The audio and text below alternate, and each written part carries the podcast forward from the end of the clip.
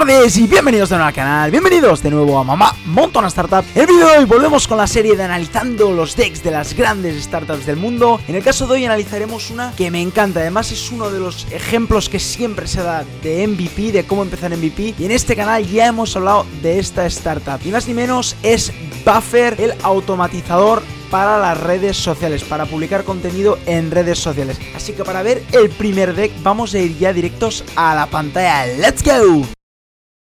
Vale, pues Buffer de 450.000 euros en VC, ¿cómo lo transformó hasta levantar más de 3 millones de dólares? Buffer hará unos años ya paró de levantar rondas y es que ha sido profitable desde entonces porque lo ha petado muchísimo. Y entonces no ha necesitado más rondas, ha sido bootstrapping y ha, lo ha petado muchísimo. Vamos a ver el por qué lo ha petado tanto Buffer, ¿no? Y cómo fue su primer deck. Bueno, aquí nos explica qué es Buffer. Social, the most important trend. El social, el, el trend más importante, ¿no? La tendencia más importante. En ese momento estamos hablando que esta presentación es hacia 2011.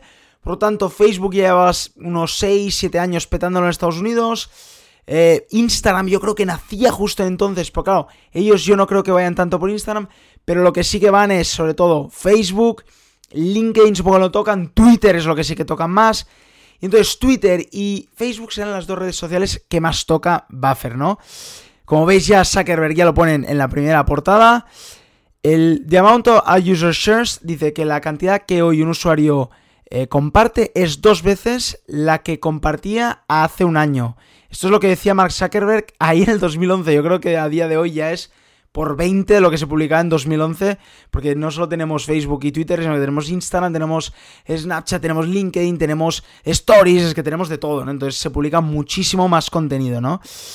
It won't be long before social media marketing will surpass SEO. En esa época el SEO era aún lo más importante y es verdad que en esa época aún se podía jugar con, con el algoritmo de Google y no estaba tan petado como ahora, a día de hoy, que tienes que ser un pedazo de experto, que hay muchos, ¿no? Que son muy buenos y que juegan muy bien con el SEO, pero a día de hoy sí que es verdad que el social media marketing es una parte súper importante en el marketing de una empresa, ¿no?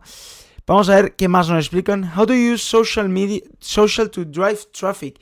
Cómo usar la social media para que te venga tráfico. Fijaros que en esa época, 2011, aún no había tantas agencias de, marketing digital, tantos expertos en marketing digital, tanta gente acostumbrada a marketing digital. Hoy en día, Instagram, Twitter y Facebook Ads, pues ya la gente ya los domina, ya empieza a probarlo, ya, ya, se, ya se como acostumbra la gente a usarlo y ya se escucha muchísimo. En esa época, claro, era bastante nuevo de social media. Piensa que hace 20 años no existía el, este, el concepto de social media como lo conocemos a día de hoy. Por tanto, claro, esta gente estaba pensando de cómo ayudar a la gente a usar social media, ¿no? Y aquí nos, explicará cómo la gente usará las, redes sociales para que le venga tráfico, ¿no?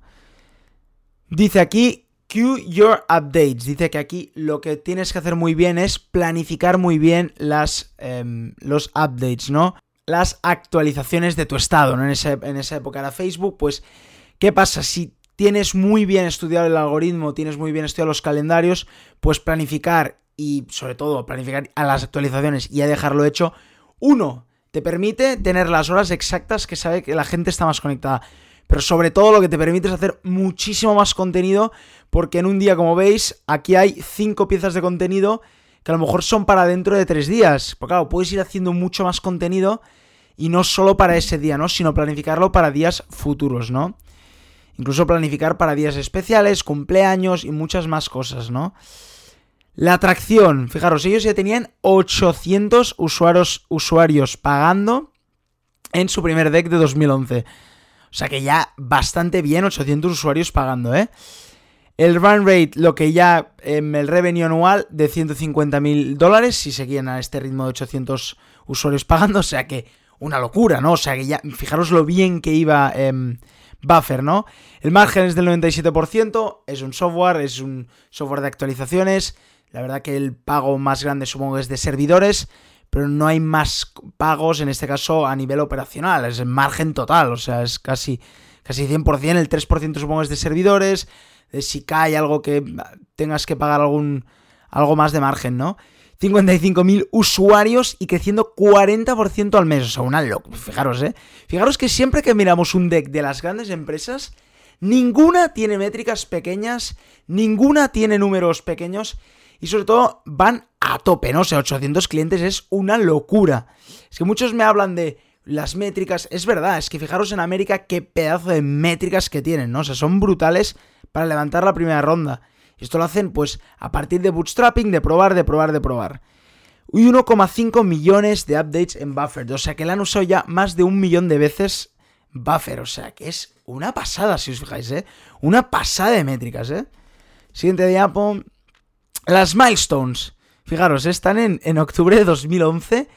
O sea, todas estas métricas es casi bien en 9 meses, 10 meses. Fijaros que la clave aquí, igual que en Facebook, igual que todo, es que el problema está clarísimo. O sea, el problema la clavaron e hicieron una solución a partir de ese problema. ¿Qué pasa? Que los usuarios ya buscaban estas herramientas. Y es como nueve meses de lanzar la web app en enero de 2011 a octubre de 2011, menos de un año, 55.000 usuarios y el annual rate, o sea, si, si esto sigue igual durante un año, de 150.000 dólares, ¿no? Han analizado muy bien el problema y les encuentran una solución a ese problema. ¿Qué quieren hacer a partir de aquí? Lanzar la API, que se pueda poner, implementar en webs y en, y en más herramientas, integrarla con 50 apps, ahora veremos con cuántas apps está integrada, creo que en esa época era Facebook y Twitter, vamos a ver si tenían alguna más, llegar a los 100.000 usuarios, casi doblar la, factura, la facturación, ¿no? Y en dos años llegar al millón de usuarios. Fijaros lo ambiciosos que son, ¿eh? En enero de 2012, 100.000 usuarios que es por, dos de lo que están ahora, que es más o menos en tres meses multiplicar por dos, pero un año quieren hacer un por diez, o sea, un millón de usuarios, ¿no? Y claro, ya casi llegar a los cuatro millones de facturación, ¿eh? O sea, ambiciosos y para petarlo, ¿eh? El modelo de negocio es un freemium, eh, Buffer lo puedes usar gratuito, yo de hecho lo uso bastante y es gratuito, no pago nada. Y si quieres algo más, creo que tienes que pagar, tienes que pagar, ¿no? With consistent 2% conversion, la conversión es del 2%, que no está mal. No es conversión una locura, hay algunas que pueden ser mucho más, pero bueno, 2% está muy bien, ¿no? De 55.000 usuarios, pues puedes hacer cálculos, ¿no? De 100.000 que cada 2.000 de 100.000 paguen, pues está muy bien, ¿no? 5% churn equates eh, a un LTV de 240 dólares, o sea que está muy bien para un usuario de Buffer, de que una herramienta software tenga un LTV de 240 dólares, está muy bien. Y fíjate que solo pagan 5 dólares para adquirir un usuario gratis en este caso. ¿no? no nos ponen lo que cuesta adquirir un usuario pagando. Pero bueno, más o menos para adquirir uno gratis 5 dólares supera el por 3 de, de sobras, o sea, 240 entre 5. O sea, son métricas, fijaros, eh, métricas brutales. O sea, que un inversor lo ve y dice, qué metricones, qué métricas más buenas tiene este proyecto, ¿no? Y bueno, y claro, y en un millón de usuarios llegarán a casi 4 millones. Esto ya lo han dicho. ¿Cómo ven el mapa, el ecosistema del social media? Fijaros que estamos en 2011, cuando Facebook, claro, a día de hoy hablamos de social media y casi todo el mundo conoce. O sea, mi padre y mi madre tienen Instagram, mi madre, o sea, usan LinkedIn, saben usar estas redes sociales. Claro, en esa época era todo nuevo, era todo. Facebook llevaba 6 años y solamente petándolo, petándolo fuerte. Mundialmente llevaba 2 o 3. O sea, fijaros, claro, cómo usar a, favor tuyo, cómo usarlo para tu empresa, cómo usarlo para el bien, para ganar dinero, a lo mejor pues no era tan común, ¿no? Así que ahora nos explicarán el ecosistema de social media, ¿no? De 200 millones de tweets diarios. Yo creo que hoy ya esto lo multiplica por 100 casi, ¿eh? 55% de los cuales contienen links. Esto es importante. 4 billones de ítems em, compartidos en Facebook por día. O sea, ya tenían 4 millones 4 billones de comparticiones en Facebook, o sea, bastante, ¿no? La, ley de Zuckerberg, esta que dice que cada año se multiplica por 2. Traffic through social is soon to surpass traffic from search. Que ya cada vez se sobrepasará las búsquedas en las redes sociales más que en el buscador de Google. Yo creo que no, sigue siendo Google y YouTube la número uno y número dos. YouTube podríamos hablar que es red social y que es buscador. Bueno, Depende, ¿no? Tienen la, la combinación de las dos. Pero no, no la han superado Google. Sigue siendo el número uno de calle. Incluso yo creo que ahora mismo está también Amazon por ahí metido. Están algunos buscadores metidos por ahí todos, ¿no? Pero no la ha pasado ni, ni, por asomo. O sea, es Google número uno, YouTube número dos. Y creo que sí que es Facebook número tres. Pero no, no, Traffic Through Social no pasará a Google, lo que sí que está en una posición elevada. O sea, es número 3, número 4, número 5. O sea, que está súper bien, ¿no? Que la gente busque en Facebook antes que en muchos más sitios, ¿no? Pero bueno, vamos a ver la siguiente. The Effect of Buffering. Fijaros, ya salían en webs, ya salían en blogs. Muchos ya nos ponen en los decks, fijaros que nos ponen... Es muy bueno esto de poner, ¿eh? Em, que has salido en una revista, que ya te están hablando de ti. Quiere decir que la gente se ha dado cuenta que tu herramienta o que tu producto es muy bueno, ¿eh? Buffer finds tweets, scheduling can increase clicks by 200%. Pone aquí que los, los tweets puestos en Buffer, el ratio de clic en el link es de 200% más. O sea, por dos de conversión a la hora de clicar, ¿no? Usando Buffer. O sea, importante, ¿eh? Y esto supongo que Read Web es una web bastante conocida, no la conozco yo, pero supongo que es conocida, ¿no? Fijaros que cada diapo es como, te va convenciendo cada vez más, ¿eh? O sea, fijaros cómo Buffer nos va convenciendo de que es una puta locura esta, esta empresa y que de verdad lo van a petar, ¿no? Fijaros, de momento lo que tienen ahora mismo, tienen seis integraciones. A ver si la podemos ver. Tienen Facebook, tienen Twitter, mensaje, Pocket. Ostras, tenían Pocket ya. Pocket es lo de guardar tweets que también puedes tuitear. O sea, yo pensaba que era casi nuevo, pues me, acabo de dar cuenta que es bastante antiguo. Y no veo bien bien qué es esta.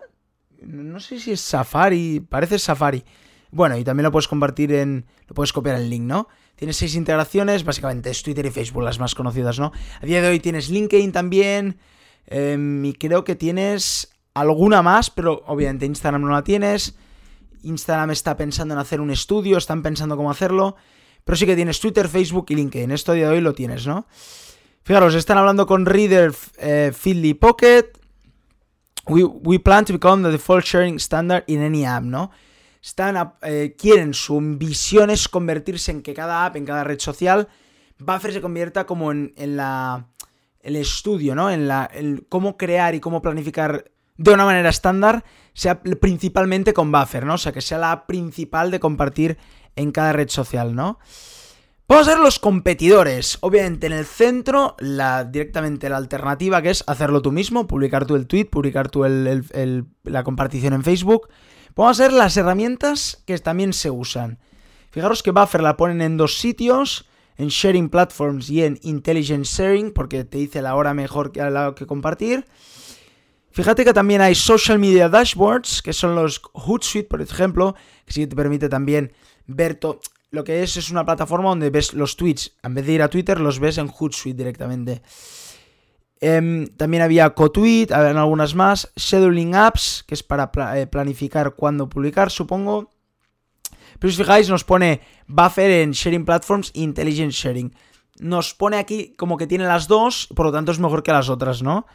Lo bueno que tiene con, las del medio es que no te preocupas de que tienes que publicar a esa hora. Es decir, tú lo dejas y ya se publicará automáticamente, ¿no? La, automatización de lo de fuera es mucho mejor que lo de dentro, ¿no? Fijaros, Intelligent Sharing y Sharing Platforms es lo que, por lo que sobresale Buffer, ¿no? Este mapa de, de competitivo no lo acabo de entender muy bien. Hay algunos que son el típico de las cuatro ejes, yo creo que es mejor. Pero bueno, ya se sobreentiende un poco. Preferiría el de las cuatro barras o incluso que me explicaran qué es cada empresa. Supongo que en Silicon Valley ya la deben conocer y los inversores debían conocer las empresas. Pero en este caso vemos estas, ¿no? Vamos a la última, el equipo. Eh, Joel Gascoigne, el cofundador, took the idea to revenue in seven weeks. En siete semanas de la idea pasaron a ya ganar dinero. Para mí esto es un emprendedor brutal, o sea, brutal. De la idea a ganar dinero en siete semanas me parece alguien brutal, ¿no? Es un máster en, Computer Science, es informático, y el otro fundador es un marketingiano, es el, supongo que es el CMO, que él coge Buffer ya con 200 clientes, con 200 usuarios, ¿no? Supongo que Joel ya lo había hecho y lo pasa a 55.000. Básicamente lo que hace marketing, ¿no? De, de, crecer, cómo hacer este crecimiento, ¿no? Fijaros, qué dos pedazos de equipo. O sea, estas frases me parecen brutalísimas, ¿no? O sea, took the idea to revenue in seven weeks. Vale, este tío me valida, que sabe cómo hacer negocios. Y el segundo me pone, took from 200 to 55,000. O sea, que este tío es marketingiano bueno, no sabe hacer crecer esto. O sea, me parece algo increíble. Vale, y acabo de ver, fijaros en los advisors quién hay aquí. Guy Kawasaki, uno de los grandes en marketing, de los grandes evangelizadores, sobre todo de Apple, y tiene muchísimos libros, muchísimas conferencias.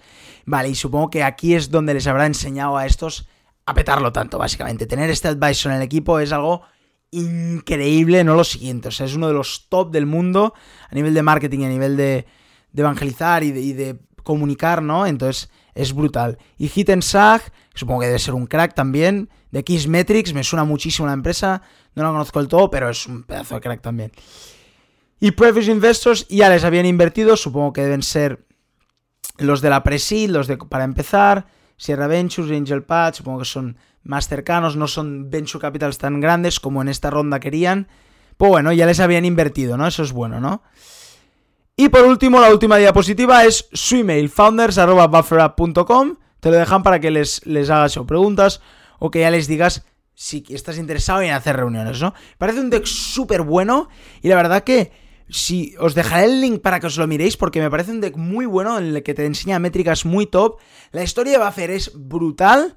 La historia de Buffer, la verdad que empezaron con un MVP, como ya sabéis, que era literalmente una landing page con tres, tres pantallas, no había más, en la que tú clicabas si querías, qué plan querías, si clicabas te ponía, bueno, primero te explicaba lo que era eh, Buffer, después te decías, me gusta, te salía el pricing plan, te salían tres precios, Tú clicabas uno y te decía, perdona, aún no lo tenemos desarrollado, déjanos tu email que te enviaremos cuando ya está. Esa era su landing page. Aquí empezaron a captar usuarios y como veis en 7 semanas ya monetizaban. O sea que Buffer me parece una historia de éxito brutal, o sea, me parece que de verdad lo están petando y que crecieron muchísimo y que mirar las métricas qué potentes, ¿no? Bueno, pues hasta aquí el vídeo de hoy, espero que os haya gustado, espero que os haya encantado la historia de Buffer y el primer deck de Buffer también os haya gustado. Y bueno, si os ha gustado el vídeo acordaros de un buen like y acordaros de suscribiros a mi canal. Y como cada día nos vemos mañana con otro vídeo, ¡chao!